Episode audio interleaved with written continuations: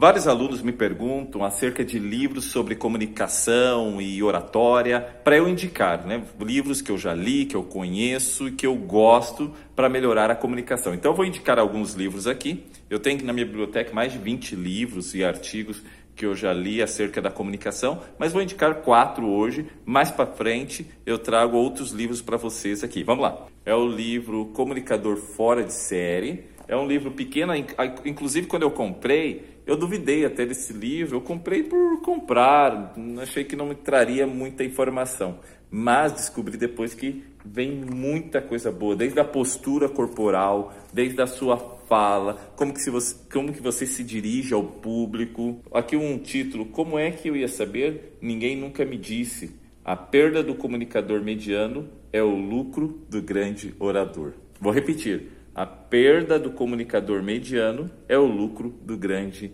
orador. Não vale a pena você ser mediano, sempre empurrar com a barriga e fazer de qualquer jeito na sua oratória. O bom senso, bom senso e a cortesia nos mandam fazer contato visual com todas as pessoas no auditório. Inclusive tem uma aula sobre o medo de falar em público que eu comento sobre como fazer o contato visual com as pessoas que estão te ouvindo no auditório. No início da minha jornada eu tinha muito, muita vergonha de olhar nos olhos das pessoas. Inclusive eu treinei muito isso. Eu treinei muito isso na minha trajetória de palestrante para olhar nos olhos das pessoas e nas reuniões que eu participo. Não é fácil, mas com um treino diário é possível alcançar. Então esse livro recomendo como comunicador fora de série, é muito bom. Segundo livro que eu vou trazer para vocês é um livro que provavelmente já conhece, que é o TED, Falar, Convencer e Emocionar. Inclusive tem um site do TED, lá tem palestras incríveis e rápidas. Esses dias eu assisti uma palestra lá de 4 minutos muito boa, impactante. Então, o máximo, a palestra com o maior tempo que você vai ver lá é uma palestra de 20 minutos. Geralmente são 18, 15 minutos que tem lá, palestras rápidas e impactantes. E ali você vai perceber desde a postura corporal, desde a forma como eles se dirigem ao público, desde a retórica deles, porque eles são muito treinados para fazer uma palestra no TED e são as melhores referências que nós temos de palestras aí no mundo. Então aqui o livro do Carmine Galo falando um pouquinho sobre é, essa, o TED, como que funciona o TED, né? Então tá aí, mais uma dica de livro. Esse aqui foi um dos primeiros livros que eu li acerca de palestras e apresentações poderosas, do Roberto Chiniachik, meu mentor.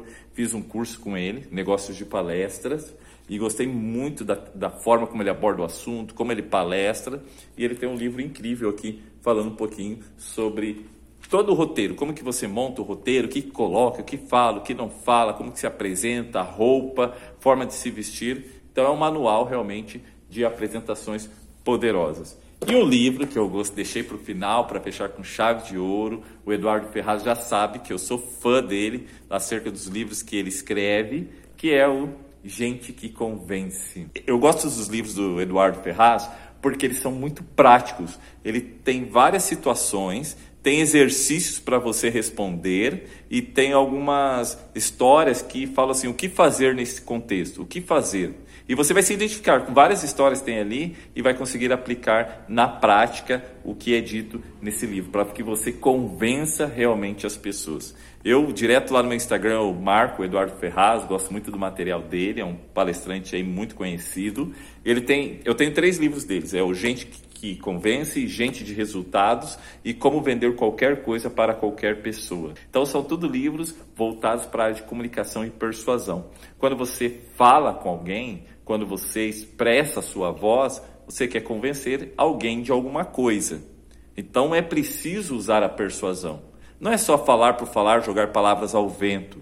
É preciso ter o senso de como convencer as pessoas daquilo que você está falando. Quando você fala, quando você comunica, as pessoas te ouvem realmente ou entra num ouvido e sai no outro? Lembre-se, a sua voz. Aqui nas aulas eu vou falar muito sobre isso. A sua voz, a sua fala, a sua comunicação tem que gerar ação.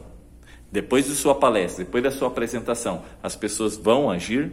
Depois da reunião que você faz com alguns colaboradores, as pessoas vão querer fazer aquilo que você disse, daquela ideia que você deu. Pense nisso, trabalhe forte e um grande abraço.